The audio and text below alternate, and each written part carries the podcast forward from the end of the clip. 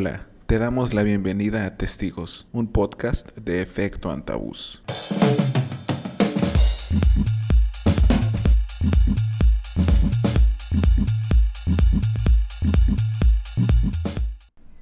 Hola, ¿qué tal? Les damos la bienvenida de nuevo a Testigos Podcast. Les saluda Jesús Coyoc y hoy tengo el gusto de estar con Carlos Chuk, Carlos Quinto. Bienvenido. Hola Jesús, un saludo a todos. Gracias por la invitación Jesús, un gusto estar aquí contigo. Muy bien, Carlos. Bueno, pues vamos a iniciar con lo que nos interesa, ¿no? Y vamos a hacer algo diferente por primera vez. Vamos a hablar sobre música y vamos a dividir este podcast en dos segmentos. En el primero vamos a hablar un poco sobre bandas que nos han gustado, bandas o artistas que nos han gustado desde hace un buen tiempo. Y en la segunda parte vamos a abordar sobre música que hemos escuchado recientemente, quizá algo que escuchábamos antes y que retomamos, bandas nuevas que hemos descubierto en los últimos años o en los últimos meses. Y bueno, Carlos, para iniciar, me gustaría que tú nos comentaras tu primera sugerencia. Bueno, para iniciar hay que poner como una pequeña introducción para qué, cuál fue el, método o digamos el, la forma de, de, escoger cuáles álbumes me han marcado y todo eso, ¿no? Son bastantes, yo creo que la selección en este momento depende mucho de incluso del estado de ánimo para decir este álbum, ¿no? Y ahí sí entré como en un conflicto de, de, cuál escoger o cuál sugerir. Y pues lo que hice fue como que tomar esta semana y a los álbumes que escuché y los cuales me gustaron, ¿no? Entonces yo quiero comenzar recomendando un, un, álbum de un artista, de un, de un cantante de origen alemán que se llama Peter Schilling. Y cómo llegué a él son esas canciones que, que recuerdo que me vinieron de la infancia. Creo que en alguna etapa de, mi infancia a mi hermano y a mí nos regalaron una, una radio. Una radio esa de, de, pequeñita, pero estaba muy potente porque podía este, jalar la señal de banda ancha y durante la noche es como que cuando más, digamos que la frecuencia llegaba más, más clara, más fuerte, sin tanta interferencia. Y en una de esas, escuché primera vez esa, esa, canción, ¿no? Recuerdo que cómo comenzaba, eh, eh, la, la, melodía y todo. Y ya pues de allí, eh, pues creo que me grabé el nombre y ya más adelante con, con todo esto de la internet, pues pude acceder a, a digamos, el video, al álbum completo de todo este asunto. Y pues el álbum que yo quiero recomendarles es, se llama Failure in, System, o ah, creo que es un, como un fallo en el sistema, un error en el, en el sistema, ¿no? En este Peter Schilling, la mayoría de sus canciones, obviamente ya traducidas al inglés y algunas en español, este, ah, sus letras están orientadas, ambientadas en una ciencia ficción. De ese álbum me gusta muchísimo la canción que se llama Major Tom, y es un guiño obviamente a una canción de, de David Bowie.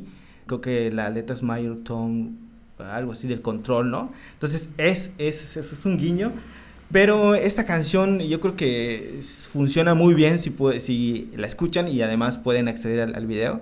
A mí me gusta mucho porque, digamos, el asunto es que la banda son, eh, dentro del video, son unos astronautas, es un programa espacial alemán, pero totalmente como que casero, totalmente amateur, y no es tanto como los programas espaciales gringos o, este, o soviéticos en este, en este caso, ¿no?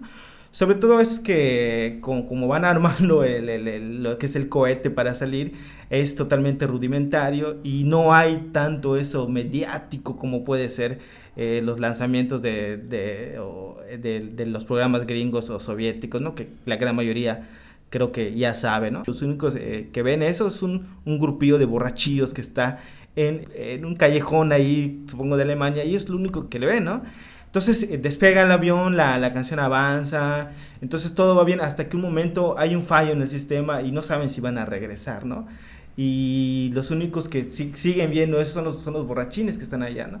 Y hay un momento de, como un contraste, una división del de, de video, al final aparece todo ese mediático de, lo gringo, ¿no? Como si esto sucediera en otro programa espacial sería totalmente mediático, hicieran películas, hicieran ese, documentales y todo eso. Entonces esto de, de Peter Schilling, eh, si lo pueden escuchar, es bastante, muy bien los sonidos, es totalmente de los clásicos de los 80s, el sonido de los 80s, pero eh, el, video es, es bastante eh, recomendable. Entonces, Y yo quisiera terminar con eso. Oye, Carlos, mencionaste dos cosas, ¿no? La primera es como el, el cambio de los formatos.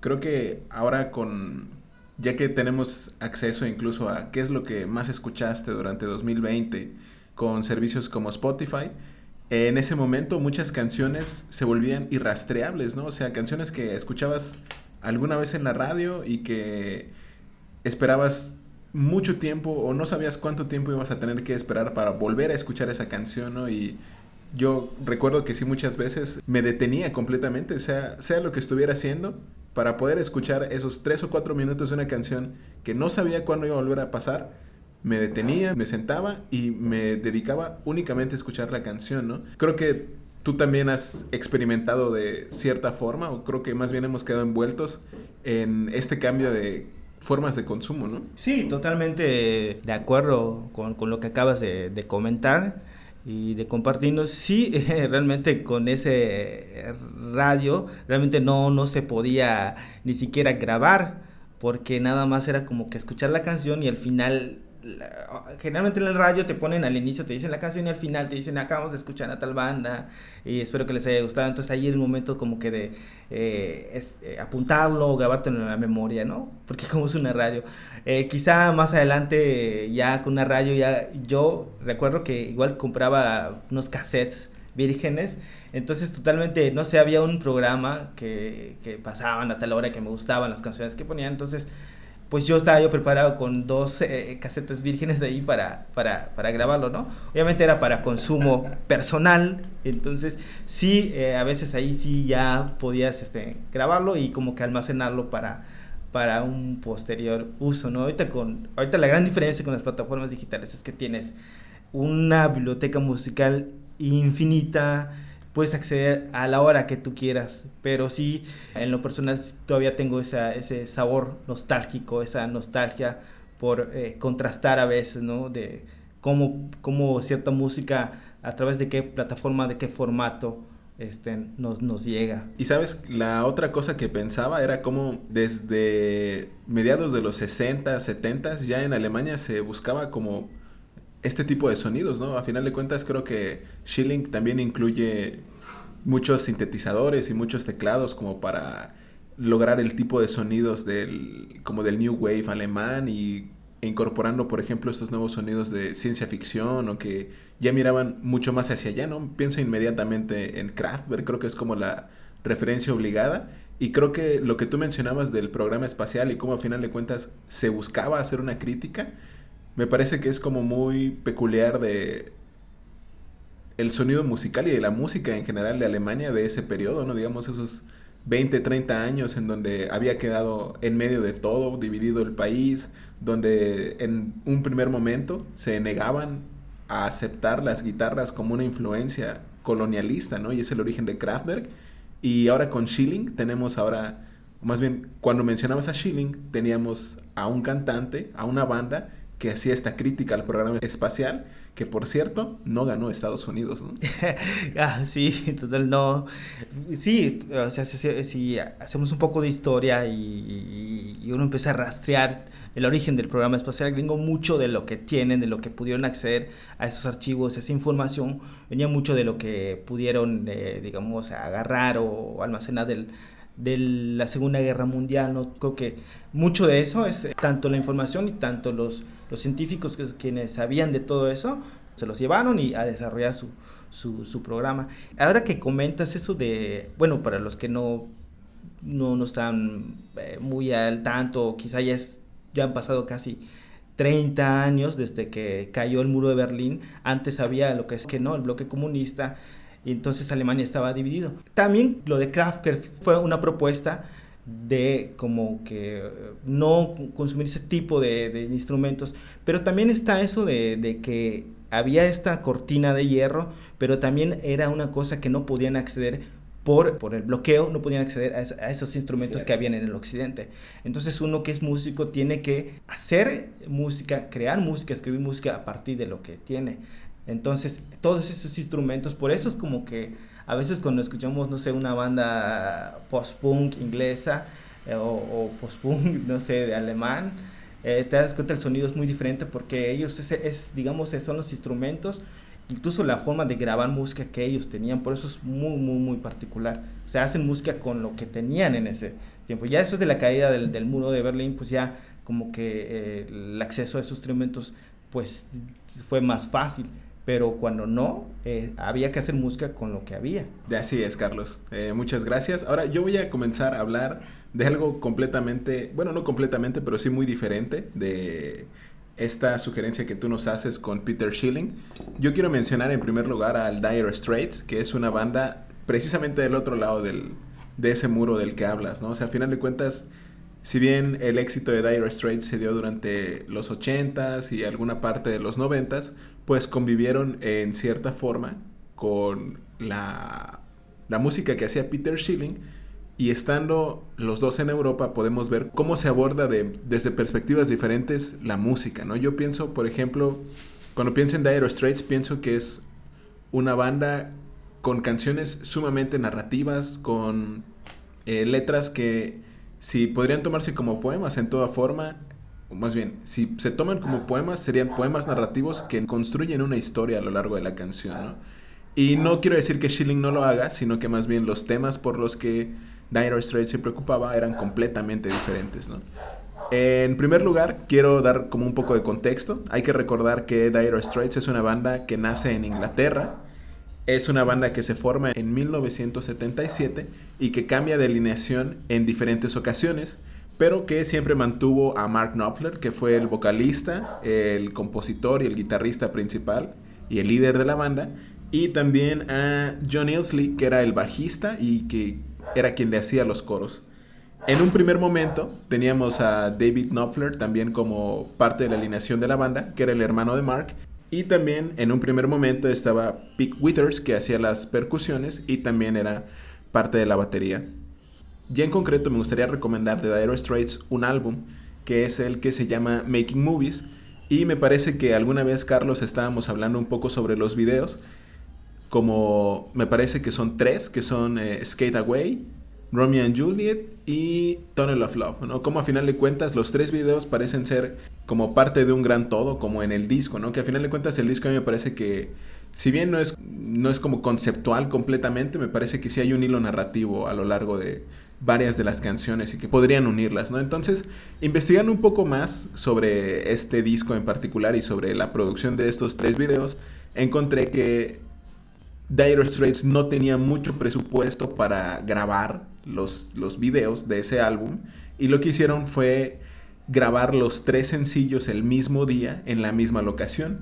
Entonces, a mí me parecía que eran bastante similares en espacios, digamos así, en los juegos de sombras a blanco y negro, el fondo no era como muy importante, ¿no? Sino más bien lo que hacían los protagonistas del video, en, por momentos que es la banda la que aparece tocando, o por momentos los actores y las actrices que fueron contratados para, eh, para estos fines, ¿no? Como en Skate Away, donde precisamente Skate Away Girl toma un papel muy importante a lo largo de todo el video, ¿no? Y básicamente eh, es una, una, canción en donde se cuenta la historia de una mujer que se pone unos audífonos y al ponerse los audífonos comienza a navegar por la ciudad como si fuese la película que se está reproduciendo en los audífonos. Y claro, digo película con toda intención porque incluso en la canción hay unos versos en donde eh, la voz de Mark Knopfler dice como DJ, pon las películas, ¿no? O sea, básicamente está equiparando a la canción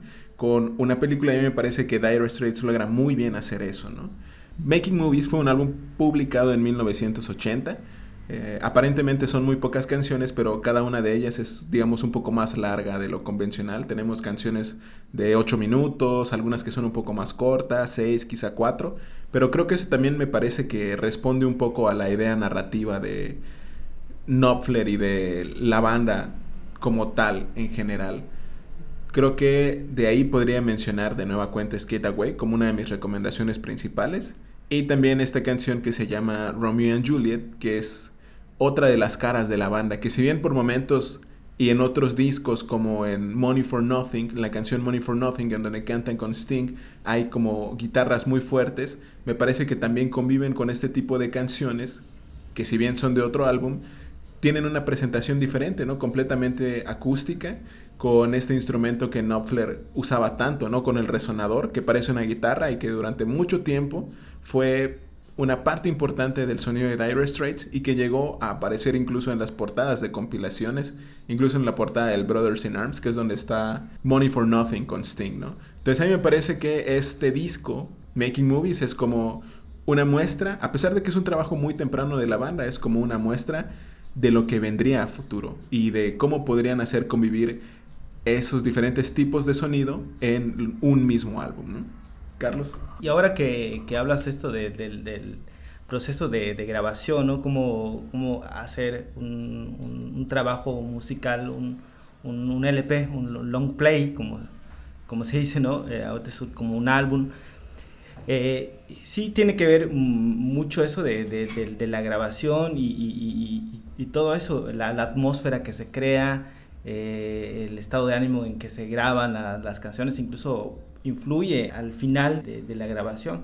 Entonces, eh, cuando hay esa frase, dice, nos vamos a meter en el estudio, que algunos músicos lo han dicho es porque se meten a grabar horas y horas, días, para que no se rompa esa, esa atmósfera, es eso que, que, tienen para, para, para crear. Es, creo que hay un álbum de los Red Hot Chili Peppers que no me acuerdo cuál es, pero sí recuerdo que fueron como que varios estudios eh, a los que tuvieron que, ir para lograr ese álbum. Incluso, no sé si es la de Californication o la que es antes, pero sí hay como que cuando escuchas el, disco eh, hay unas canciones que tienen eh, más volumen y otras que tienen menos volumen. Eso es obviamente por la grabación pero sí debe ser como que una tortura moverse, no sé, de, de, Los Ángeles o ir a Nueva York o donde está el casa de estudio y mover todo, todo eso, todo, todo lo, que, lo que implica.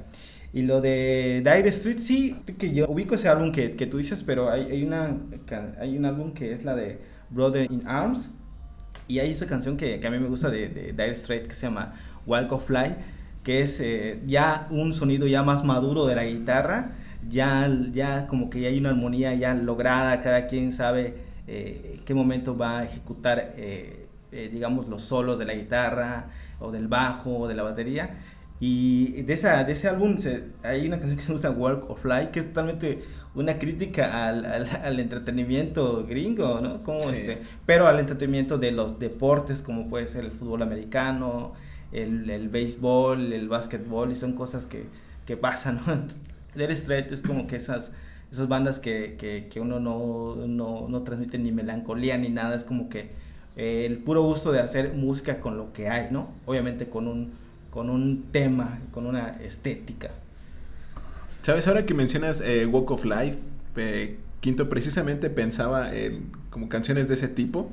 Creo que como dices, hay ya un sonido bastante bien aprendido y no quiero decir que sea un facilismo, ¿no? sino simplemente que era algo que la banda había trabajado ya.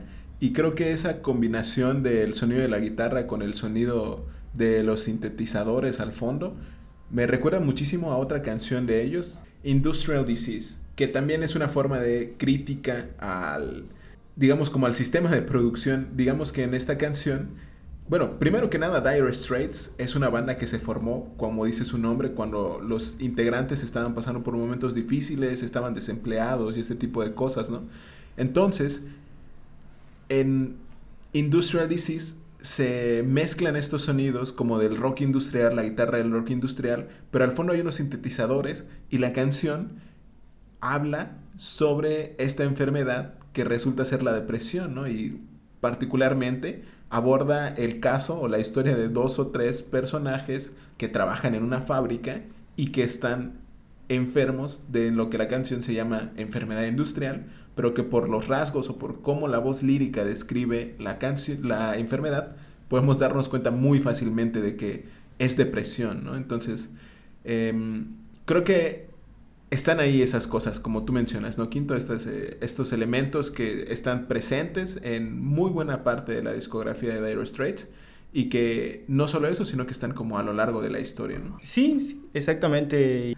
Y ese, sí, precisamente esa, esa canción, sí, sí lo ubico, es como un contenido, digamos, las letras depresivas, aunque la música no, no esté, esté tirando para, para eso. Pero además se publicó en pleno auge en que nace el neoliberalismo con esta de Margaret Thatcher en, Inglaterra, cuando eliminó a varios sindicatos de tanto mineros. Entonces, eh, en Estados Unidos estaba este, creo que Ronald Reagan. Entonces, es como que en los inicios del, del, del modelo neoliberal, como se le como, como es ahorita, ¿no? Ahorita ya es tardío, pero es el, el, inicio, ¿no? Como que empezó a privatizar muchas cosas. Y eh, obviamente cuando cambias el modelo liberal, cambias también la forma de producción y eh, lo que es esto de la industria, ¿no? De la, del trabajo, incluso eh, la forma en cómo uno se socializa y todo eso, ¿no? Acabo de confirmar, es Love Over Gold, donde viene Industrial Disease, ¿no? Y creo que eh, ahora estamos como preparados para escuchar tu siguiente recomendación, Carlos. La siguiente recomendación es como que un salto para, para atrás y es este álbum de, de David Bowie que se llama, eh, tiene un nombre largo que es Rise on Fall of Ziggy Stardust and Spiders from Mars, ¿no? Entonces auge y caída de Ziggy Stardust, las arañas marcianas, ¿no?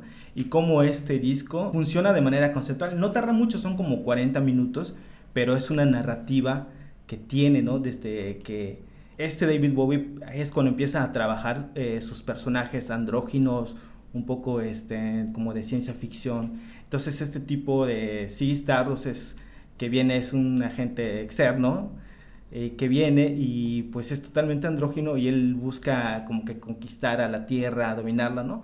Pero en su programa fallan muchas cosas y bueno, este disco, o sea, no podría recomendar una canción sola porque creo que no funciona. Escuchar todo el disco está eh, conectado desde Ziggy Stardust, que es el protagonista, Lady Stardust, que es como una compañera que es parte de la banda. Está también la última canción que se llama Rock and Roll Suicide, que es así como el adiós de Ziggy Stardust. ¿no? Entonces, eh, desde la primera canción que cuando llega hasta la última que, que cierra, de totalmente es eh, el disco está es bien trabajado. Creo que también tuvo mucha, muchísima influencia en los músicos que, que vinieron después de, de, David Bowie en la manera de, de, de hacer eh, música ya como un producto terminado, como un álbum. Entonces, eh, mi recomendación es esa. Oye, Carlos, ahora mencionabas algo muy interesante, cómo podemos ver, por la influencia, creo yo, muy clara del rock progresivo, cómo varios otros artistas y varias otras personas que hacían música, se, si bien no se adscriben completamente a este género, han sido influenciados, ¿no? Lo que mencionas, por ejemplo, de este álbum que no recomendarías una sola canción, sino más bien como escuchar el álbum completo, me parece que era como muy particular en algún momento del rock progresivo, ¿no? De ofrecer un álbum que de principio a fin contara una historia completa y que también individualmente pudiera disfrutarse, pero que a final de cuentas la intención y el disfrute completo viene al escuchar la historia completa, ¿no? El, digamos, básicamente es eso, ¿no? Como una novela o algo por el estilo, ¿no? Sí, totalmente. Ese álbum de David Bowie se ve, o sea, uh, ciertas este, entrevistas que ha hecho es un trabajo que venía trabajando de, de, de años, incluso en, en, la narrativa, en cómo armar las canciones, cómo ir de manera ascendente. En el título está la narrativa del, del, disco, de la música y de las letras, ¿no? Del auge, caída de, de ese personaje. Entonces, eh, bastante recomendable. Re bien, Carlos. Y sabes, voy a continuar un poco con esta tendencia, sobre todo yendo hacia atrás. Ahora voy a hablar un poco de King Crimson y en particular del disco Islands. Recuerdo que este fue el primer disco que intenté escuchar de King Crimson, fallidamente, muchas veces tengo que decirlo. Y también recuerdo que lo conocí porque un profesor de la preparatoria con el que intercambiaba discos completos por medio de USB me pasó este porque a él le gustaba muchísimo el rock progresivo, ¿no? Le gustaba muchísimo escuchar eh, a King Crimson, a Jethro Tull, Jess, Emerson Lake and Palmer, muchísimas, muchísimas bandas más. Este era mi profesor de biología, un profesor de la UNAM que había, pues, había estudiado, me parece, en los 60, 70 en la Ciudad de México y luego se había mudado a Cancún a dar clases, ¿no? Pero bueno, eh, volviendo un poco a King Crimson, me parece igual como un proyecto muy interesante este de Robert Fripp, el de haber apostado por básicamente un laboratorio musical, por donde diferentes músicos pasaron y estuvieron quizá algún tiempo con él y después se iban a, buscando otra banda, ¿no? Hasta la llegada de Adrian Bellu, pero eso es mucho más adelante, es mucho después del periodo del que estamos hablando en este momento, ¿no? En fin, em, cuando Robert Fripp y King Crimson graban Islands, la alineación era en ese momento Robert Fripp, obviamente, tocando eh, diferentes instrumentos como la guitarra y el melotron. También teníamos a Peter Sinfield haciendo letras, sonidos y visiones. Y también a Boss Borrell que era el bajista y también cantaba. Que además hay una anécdota muy particular con Boss Burrell que digamos que a la partida de Gordon Haskell, después de que se graba Lizard, que es el disco anterior a Islands, Robert Fripp comienza a buscar a una nueva voz para este disco, para Islands, pero eh, no le convence como tener a alguien que cante y tener a una persona más que toque el bajo. Entonces lo que decide hacer es que se convence por la voz de Boss Borrell y en lugar de buscar a un bajista, decide enseñarle a Borrell a cantar y a tocar el bajo al mismo tiempo. Finalmente tenemos también a Mel Collins tocando saxofón, flauta y coros y a Ian Wallace en batería, percusión y también haciendo los coros. Este disco tiene como portada a la nebulosa trífida y entonces básicamente es como una mancha de colores como rosa y azul y con, las con un fondo de estrellas, ¿no? Y continuando con el disco, yo también diría lo mismo que Quinto hace un momento sobre Bowie, ¿no? Yo creo que este es un disco que vale muchísimo la pena escuchar de principio a fin, sobre todo porque me parece que algunas transiciones son tan suaves que en un primer momento, al menos a mí me pasó que no me daba cuenta de que había pasado de una canción a otra, hasta que decía, wow, esto ya es como muy, muy, muy, una canción muy larga, ¿no? Y entonces revisaba y básicamente iba como quizá una o dos canciones después de la que había empezado, ¿no? Creo que eh, la mezcla de sonidos es una propuesta muy interesante. Me parece que el haber tenido lo mismo un melotrón que un oboe o haciendo alguien tocando una corneta, creo que hay como es interesante, ¿no? A mí me causaría muchísima curiosidad saber que hay una banda que logró como conjuntar estos tres instrumentos, ¿no? En un experimento como Islands. Y en todo caso, si alguien decide escuchar una única canción de este disco, creo que yo podría recomendar Ladies of the Road. Y, si no, eh, Formentera Lady, que es la canción con la que se inicia el disco. Y Carlos, ¿qué puedes decirnos ahora? Quisiera pasar a la tercera recomendación hago un salto de primero de Computer Chile en 1800, 1985 y luego eh, me fui para atrás con David Bowie, creo que fue en 1976 en que sacó, que publicó su trabajo del álbum The Rise and Fall de of Sea Stars.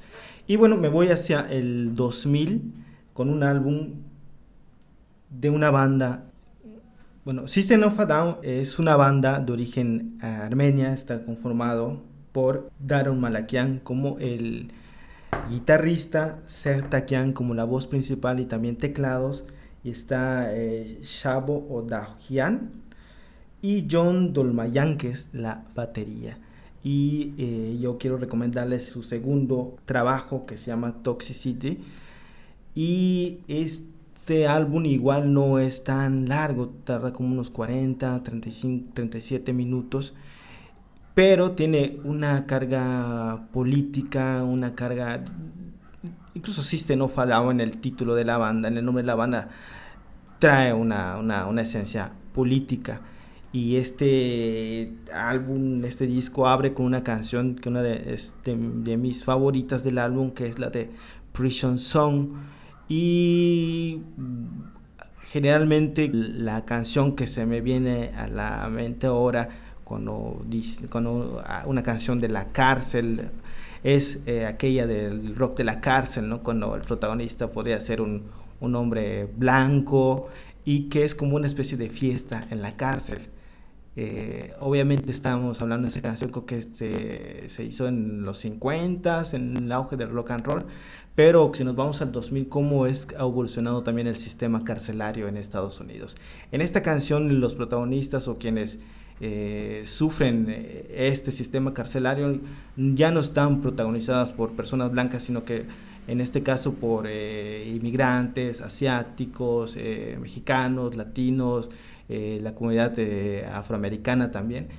Pero esta canción habla de, cómo el sistema carcelario se ha vuelto un, negocio y cómo el sistema carcelario en Estados Unidos busca que las personas allí ingresen por delitos, mayor, delitos menores y purguen más condena. ¿Por qué? Porque le venden un servicio al Estado y, eso genera pues, pues, pues ganancias, ¿no? Pero pues realmente, ¿qué es lo que importa? Si rehabilitar al, al preso o, que genere ganancias. Entonces este Toxicide eh, eh, te tira datos durante la canción, lo que ya dije antes de cómo ha cambiado el sistema carcelario, cuántas personas eh, posiblemente están allí o qué, qué, cambian. También otra canción, si no quieren escuchar todo el álbum, es también la de Atom, Atwa, que es una canción bastante... tiene momentos muy, muy emotivos y, pero también hace una, un, hacen un cambio brutal en, el ritmo. Esa canción, eh, analizando un poco las letras, habla de en la parte del coro, como esa parte de, de cuando Jesús está eh, clavado en la cruz y está hablando con, con, con, su padre, ¿no? Y aquí en esta canción la, la retoman, pero de una forma como que no tiene respuesta, como que no obtiene respuesta. Entonces es como que yo lo interpreto como que podría ser la situación del genocidio de, Armenia, podría ser una, voz que está allá y que clamando justicia, pero no, no, va a llegar. Poniendo un poco de contexto con el genocidio armenio, eso sucedió mucho antes del, genocidio eh, nazi. El genocidio armenio ocurrió eh, a principios del, siglo XX, entre 1907 y 1917, podría ser entonces, eh, en, ese tiempo, el, quienes eh, ejecutaron el genocidio tenían ese programa, eh, era el, imperio otomano, lo que es ahorita Turquía. Entonces, una vez que culminó la Segunda Guerra Mundial, pues obviamente hubo modificaciones en el mapa y, los estados y todo eso, pero Armenia permaneció como estado, pero, pero el imperio otomano tal como, como está ya no, ya no, ya no, ya no existe. Entonces, a dónde vas cuando puedes ir a, cuando vas a pedir justicia si realmente de forma legal ya no existe. Entonces en ese tiempo pues todavía no había las cortes internacionales y como, como lo de la Haya después de, de, de, los juicios de Nuremberg, eh, del, nazismo. No había, entonces esas personas se quedaron sin, sin, sin justicia porque no había, digamos, las instituciones que podrían eh, juzgar a esas personas. Entonces, para mí esta canción me, me remitió a eso, ¿no? Como un, como un como un llamado, pero que no vas a obtener respuesta. O sea, es la, la historia y no se puede cambiar, pero es un ejemplo de lo que, lo que podría pasar cuando, cuando las cosas van muy mal y eso es mi recomendación. Muchas gracias, Carlos. Yo también pienso lo que decías del sistema carcelario. Creo que bueno, más bien recientemente se ha facilitado el acceso a la información a cómo el sistema carcelario de Estados Unidos es precisamente lo que mencionas, un negocio antes que otra cosa, ¿no? A mayor número de internos, mayor dinero y si eh, es más conveniente obligarlos a que se declaren culpables, a que vayan a juicio, aún negándoles un derecho que está en la Constitución, prefieren eso, ¿no? Prefieren el declararse culpables porque el juicio puede ser mucho peor, ¿no? Demostrar la inocencia es sumamente difícil. Eh, muchas gracias, eh, Carlos. Yo voy a continuar con la tercera y última recomendación.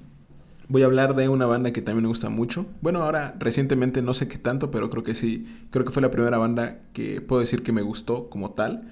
Y es Muse, es una banda de Inglaterra y que han estado en activo desde hace muchísimo tiempo. Creo que también han experimentado con diferentes sonidos, con diferentes instrumentos para hacer música.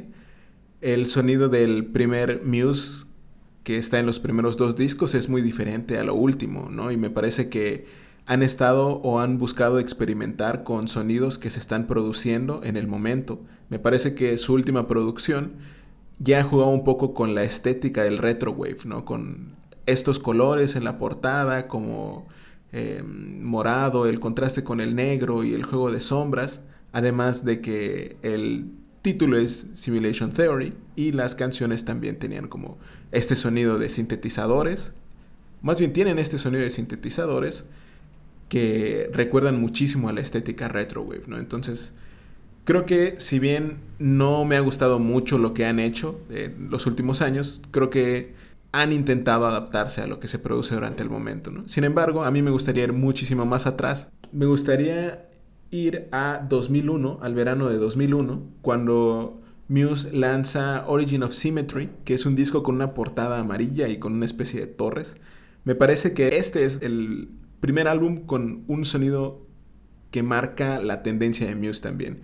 Si bien ya se podía ver desde el primer disco, desde el showbiz, me parece que en Origin of Symmetry hay canciones que a final de cuentas terminaron siendo representativas de la banda y que continúan tocando, ¿no? Sabemos que Muse es una banda que arma algunos sets en los que me parece que son repetitivos cuando salen de gira, eh, no los setlists suelen ser los mismos con quizá una variación de una canción o dos canciones, pero pues bueno, eso ya es otro tema, ¿no? Sin embargo, muchas de las canciones de Origin of Symmetry han sido tocadas a lo largo del tiempo y han estado dentro de la rotación, ya sea alguna u otra, como sabemos, están Plugin Baby, Newborn, Bliss y también de aquí se desprende el Hyper Music Feeling Good, que es donde tienen el cover de esta canción. Y me parece que, que este álbum también experimenta ya con otros sonidos. ¿no? Sabemos que Matthew Bellamy desde el inicio había tratado de incorporar el sonido del teclado y, del sintetizador. Y que incluso en vivo se necesitaba a una cuarta persona, se necesita una cuarta persona para que Muse pudiera lograr el sonido. ¿no? Entonces me parece que ya desde aquí podemos verlo en otras canciones. Desde la misma Newborn podemos verlo, pero también podemos eh, escuchar estos sintetizadores en Space Dementia, por ejemplo, ¿no? Y también creo que está como otra de las ideas de Muse de esta, la teoría de la simulación, de este ojo que nos observa y este tipo de cosas. Podemos encontrar Citizen Erased, que es una canción que está inspirada en 1984 de George Orwell. Básicamente, eh, con el título, que es El Ciudadano Eliminado o, o Borrado, pues si conocemos la historia de Winston Smith en 1984, pues sabemos claramente a qué se refiere, ¿no? Entonces, creo que vale muchísimo la pena escuchar en particular estas canciones como Citizen Erased y Dark Shines, me atrevería a recomendar, pero si está en las medias posibilidades darle una, una, una vida completa al álbum, creo que valdría mucho la pena. Carlos, no sé si quieres agregar algo más para terminar con este primer segmento. Bueno, pues eh, no, no, no quisiera ah, opinar, opinar o decir algo, ah, bueno, decir algo más porque este, igual en, en, esta, en estas recomendaciones se quedaron muchas bandas o artistas, cantantes que, que me gustan mucho, pero, pero creo que son esas las que, las que podría recomendar. Perfecto. Entonces, ahora terminamos con la primera parte de las recomendaciones. Y vamos a la segunda parte de las recomendaciones, ¿no, Carlos? En este segundo segmento vamos a hablar un poco sobre canciones o álbumes, algunas canciones o algunos álbumes a los que hemos regresado, o lo que hemos escuchado recientemente, qué hemos descubierto, si incluso dentro de alguna misma banda hemos descubierto algo que no sabíamos o que no conocíamos, creo que podremos compartir ahora este tipo de recomendaciones, Carlos. ¿Con qué te gustaría empezar? Bueno, yo quiero comenzar con un con esta eh, algo que, que, regresé, que había escuchado hace algún tiempo que alguien me, me recomendó y sobre todo me, me contó la, la, la, historia trágica de, de Jan Curtis, que es el vocalista de, de Joy Division.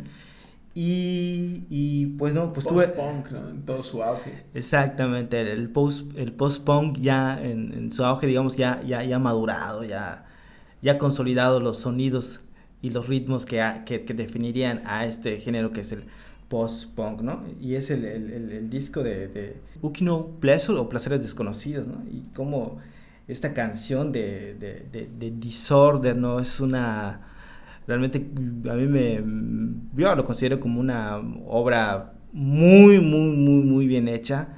Porque sobre todo tampoco son grandes... Eh, arreglos, tampoco hay una, un glamour en, el sonido de las guitarras ni nada. De hecho, son como que eh, sonidos naturales, tanto del bajo, tanto de, la guitarra. Y tampoco como que hay un ritmo que establece el bajo con la, con la batería y los demás instrumentos los, los, los, vas, los, los siguiendo. El álbum es eh, bastante depresivo en alguna de sus canciones. Pero eh, la otra vez platicando con, con, Jesús, no sé si lo recuerdas, eh, cómo, es, cómo es que recientemente hay este, este género que es el post-punk revival, ¿no? Y viene siendo como que retoman estos sonidos del post-punk, incluso las letras, para, para, para hacer música. Eh, lo que platicábamos con, con, Jesús la otra vez es que hay bandas, por citar un ejemplo rápido, banal, que sería como los Arctic Monkeys, y que ellos, eh, digamos que son como que los pioneros o la, la vanguardia de, de este post-punk revival, ¿no? Y lo que hablábamos, eh, para no extenderme más, es que cómo es que el sonido de, de Joy Division es tan fresco, si uno lo compara como con los Arctic Monkeys, no sé, con la Pulp.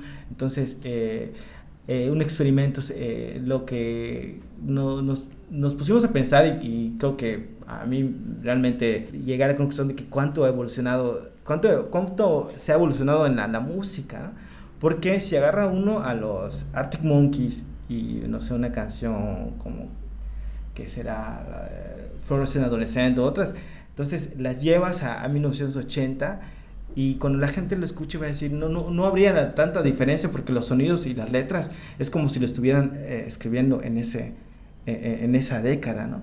Ahora si traes a Joy Division y lo metes dentro de ese género, uno, bueno, yo hasta podría decir que, wow, es, son, es fresco, ¿no? Probablemente Joy Division como que se adelantó mucho a sus sonidos, incluso en hay, hay un discurso también ahí político y, de muchas cosas con los, con los problemas mentales, ¿no? Como, como es que eh, eh, ahorita tanto la depresión, la ansiedad y todo eso se ha llevado a un, a un, digamos, a una interpretación más química, cuando realmente podría ser una interpretación eh, política al interpretar eh, tanto, al menos acá en, Yucatán, hay un alto número, en Mérida, Yucatán hay un alto número de suicidios y todos tienen como una interpretación química, pero realmente podría tener una interpretación política y, podría ampliar más para poder prevenir todo esto, ¿no? desde la precariedad laboral, desde muchas cosas de, sobre todo lo, lo, laboral, que es a lo que, a lo que tira, bueno, eh, mi lectura de de lo de Joy Division. Está esta también canción que de She's, Lost Control, ¿no? Es totalmente la, la pérdida del control, ¿no? Es como que no tener un control de, de, lo que pasa en el interior de, de cada uno, ¿no? Pero pues mm, es mi recomendación. Bien, Carlos, gracias. Este, yo quisiera proceder con una banda que descubrí hace algún tiempo y que recientemente sacaron un nuevo disco que es Cranbin. El nombre fue escogido por Laura Lee, que es la bajista del grupo y que cuando le invitaron a tocar estaba aprendiendo a hablar tailandés y escogió su palabra favorita que era Cranbin, que quiere decir avión o motor volador, como el nombre de la banda, ¿no?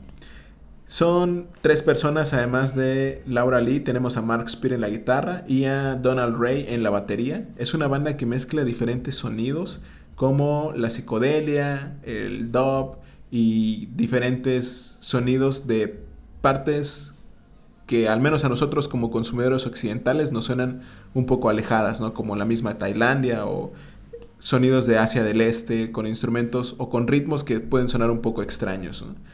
Eh, yo quisiera recomendar este último disco, que es eh, Mordecai, y en particular eh, la canción Time, que es una de las pocas canciones que tiene letra de Crumbing hasta este disco Mordecai. Y me gustaría también recomendar el LP que hicieron con Leon Bridges en 2020, que se llama Texas Sun, que también tiene como esta mezcla de sonidos digamos como lo característico de Crumbing, que a pesar de que incorporan diferentes ritmos y estilos, es como ya tienen como cierta identidad, cierto sonido, mezclada con la voz de este Leon Bridges. Me parece que es un EP corto, digamos unos 20, 25 minutos, entonces me parece que vale la pena muchísimo escucharlo. Y también este disco, Mordecai, que ya es el proyecto de la banda como tal, es muy, muy recomendable. Es lo que podría decir ahora, Carlos. Bueno, lo que. Un descubrimiento que, que, hice hace poco es de una banda mexicana, Los Cogelones. Y en una entrevista, como ellos dicen, ese, ese, ese nombre se lo ponen porque es como una parte en lo que crecieron quizás, y no así se definen, sino que como tienen, eh, como se orientan o va más para el género del, punk, entonces eh, si algo no es punk es conformista, ¿no? También como que te reta a ver qué onda. Entonces la, la, banda es originaria de, de Ciudad Neza y fusiona el rock con la filosofía de sus, origen, de sus orígenes y raíces étnicas. Eh, tienen un álbum que se publicó en el 2020 que se llama Los Hijos del Sol y bastante recomendable. Si pueden, eh, tópense el en vivo que hacen en un techo ahí en Ciudad Neza. Y estos tipos tienen todo el, outfit de, de, las raíces étnicas, se pintan la cara, eh, usan muy, muy poca ropa, algo, bueno, no sé cómo se le dice, algo aquí en los pies para buscar un ritmo, con unas sonajas. Y tienen una, una bueno, el, ese en vivo que hacen en, la azotea, pues eh, está también, eh, añaden entrevistas y todo, y como es un trabajo que tenían desde hace 10, 10, un poco más, 15 años, y cómo hasta el 2020 se vino a, concretar. Ahí cuentan una anécdota muy, muy, chida, que ellos estaban tocando, no sé, en, alguna parte de, de, Nesa, pero en un bar. Eh, y pues ellos andaban con el ritmo y de repente se sube una, una chica a, a, cantar. Y pero pues fue totalmente una improvisación. Entonces la chica habla eh, náhuatl entonces estos ponían la música y la chica empezaba a cantar en náhuatl. Y creo que eso fue lo como que definió ya lo que querían hacer los cogelones. Y sobre todo como el ritmo, tanto la batería y los sonidos. Sí, obviamente tiene una raíz punk, ¿no? Por decirlo de, de, la, la, la, la, iglesia del punk en Inglaterra y todo.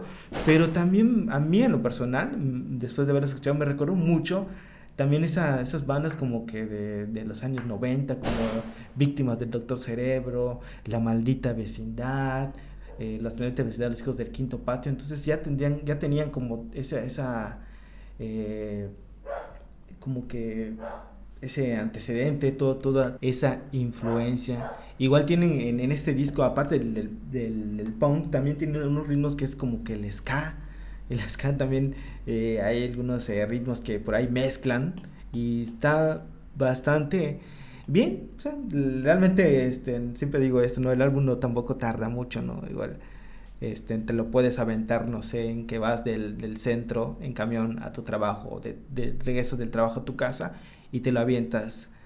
Eh, fácil, bueno, el camión de, de, circuito, yo creo que sí, del metropolitano no creo que, que, te alcance, siempre va a ser más. Entonces, este, esa es mi recomendación.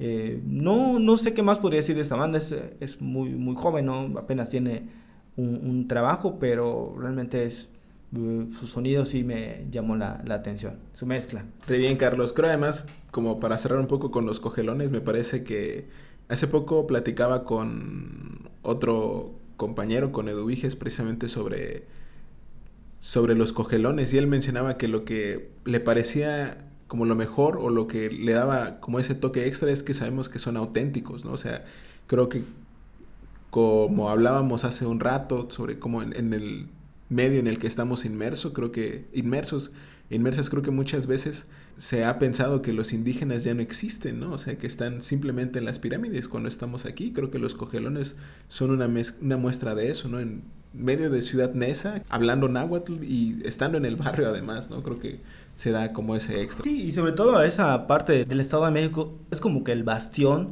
donde mucha gente tiene mucha descendencia o sus orígenes son allá, incluso, bueno, en el color de la piel, en el fenotipo, eh, está allí. Y, y, y estos eh, también tienen un, programa en el barrio donde enseñan a, a los chicos a, hacer música y también a aprender el, el náhuatl.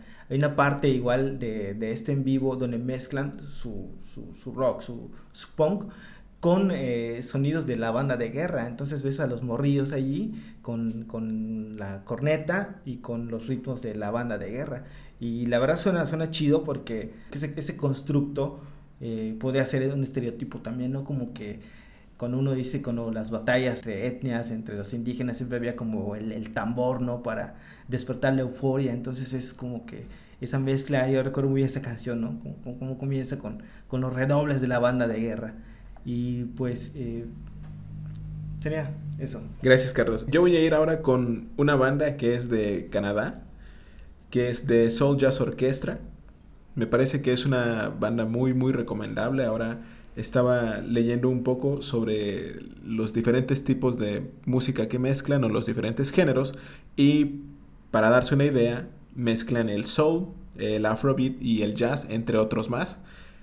Yo los conocí con un disco que sacaron en 2017 que se llama Under Burning Skies, donde también me parece que tienen como esta perspectiva crítica al sistema en el que estamos, ¿no? O sea, como eh, me parece que, por ejemplo, en Under Burning Skies la primera canción es Dog Eat Dog World, ¿no? Que es esta expresión en inglés que se refiere a que vivimos en un mundo en donde tienes que comerte a quien sea para sobrevivir. Y la canción habla sobre eso. Este año pasado, 2019, publicaron otro disco que es Chaos Theories. Me parece muy bueno también. Creo que en este disco podemos ver cómo la banda incorpora también otros sonidos ya no solo como los que he mencionado antes, como el afrobeat o como el jazz, sino que también involucra sonidos más cercanos a lo caribeño, ¿no? Incluso como la cumbia, como en Well Runs Dry.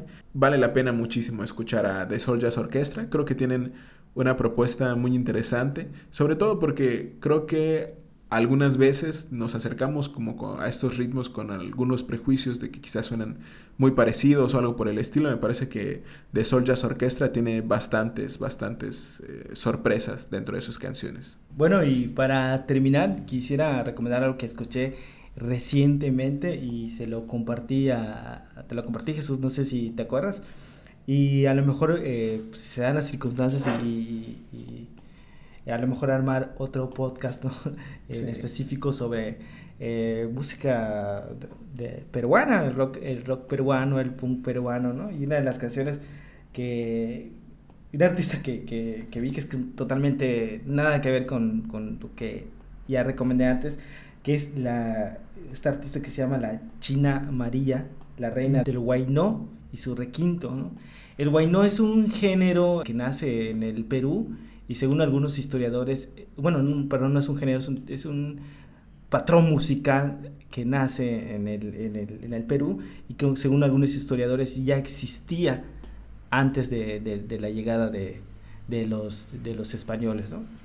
Y eh, el ritmo no, no fue una, una, fusión, como no sé, cómo que podría ser la jarana acá en, en Yucatán o en otros lugares como la polka o algo así, no, el, el, ritmo ya estaba, ¿no? Entonces, esta de, de, de, China María es lo que, bueno, lo hemos hablado, hemos hablado muchas cosas con Jesús, pero como que el, el ritmo del guaynó, lo que le dije, es, es, es como el origen de mucho de la de, la música actual y, y, experimental de, del Perú. Entonces, eh, solo tiene, creo que tiene nada más unos álbum, tiene como un trabajo nada más en, en, en, YouTube que se llama Nadie como ella.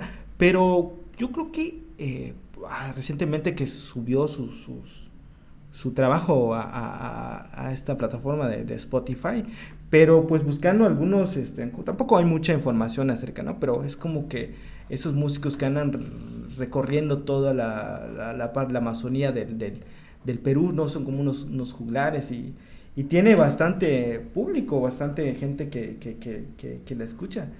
Y, pero lo, es como que a mí me gustó porque cuando escucho esto es como que ese tipo de música no se pudo haber dado en otra parte de, del planeta porque influye mucho el, el, el, paisaje, el ecosistema, incluso la geografía, lo difícil que el terreno, ¿no? Entonces, es el sonido del requinto que juega con dos notas nada más, va, regresa, va, regresa, se adelanta, pero es, este, es como que es la base, o sea, sin, sin, eso no podría, creo que, existir esas, esa música experimental que, que hay en Perú. Si la pueden buscar, creo que solo está en Spotify, es eh, China María. Bueno, ya para terminar. Muchas gracias, Carlos. Claro, creo que como dices, la música peruana es como una joya, ¿no? Hay muchísimas propuestas diferentes. ¿Qué lugar para que se produjeran esos sonidos, ¿no? Creo que como acertadamente has mencionado, es un lugar muy específico y no podía haber pasado en otro, en otra parte, ¿no? Sí, y, bueno, y, añadiendo algo más, es como que ese sonido, ese sonido que como que va bajando de la sierra, ¿no? Y va bajando a, la, playa, a los arenales, todo es como que es un sonido que viene desde, desde allá, ¿no? Entonces, pues sí, me gustó mucho. Muy bien, Carlos, muchas gracias. Y ahora la última recomendación que yo les voy a hacer es una banda estadounidense que se llama La Luz. Es una banda de Los Ángeles, con todas las comillas que eso le pone a estadounidense, ¿no? Para que no haya confusión. este, es una banda que conocí con por medio de este canal de YouTube, por este magnífico canal de KXP, que me parece que es una radio comunitaria de Seattle, en Washington, donde han tocado diferentes artistas que también se han quedado aquí, ¿no? no de los que no tuvimos oportunidad de platicar, eh, como por ejemplo Chicano Batman o como los mismos Crumbing, ¿no? Entonces me parece que alguna vez vi un set de la luz y comencé a escuchar un poco más lo que producían y quienes componen la banda son Shanna Cleveland, que toca la guitarra y la voz, y canta, perdón. Eh, Sandal con los teclados y los coros. Y Lena Simon en el bajo y los coros también. Es una banda que se formó en 2012 y que además mezcla ritmos que son como un poco más eh, psicodélicos, quizá un poco más relacionados con el surf que con el mismo rock y que por lo regular hacen canciones que también son canciones sin letra, ¿no? Digamos que sería la, melodía más que nada. Y yo quisiera en particular recomendarles el disco que salió en 2018 y que se llama Floating Futures, que es el tercer disco de la luz y que recibió además eh, bastantes buenas reseñas. En particular, me gustaría recomendar la canción que le da título al álbum, que es Floating Futures, y también eh, La Criatura, que además menciona como eh, había dicho que son de Los Ángeles, como bien eh, apuntaba Quinto. Como el mismo nombre de la banda está en español, también hay algunas canciones que están tituladas en español, aunque no tengan letra o algo por el estilo. Y creo que esa sería la recomendación con la que cerraría.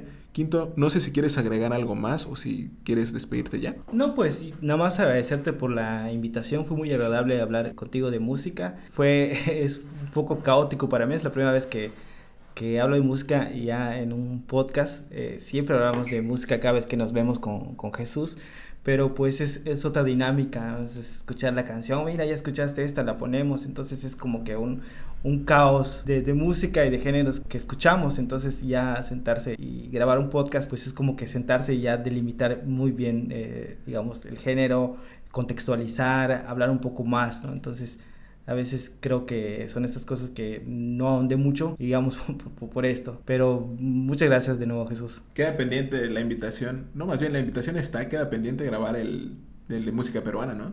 Ah, claro, claro que sí. Sería totalmente como eh, emocionado y sobre todo, claro que sí. Bueno, pues muchísimas gracias por habernos escuchado. Eso es todo.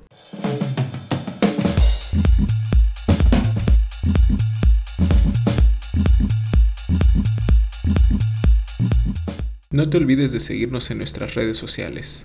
Puedes encontrarnos en Facebook y en Twitter como Testigos Podcast. También puedes escribirnos al correo electrónico testigospodcast.gmail.com. Muchas gracias por estar.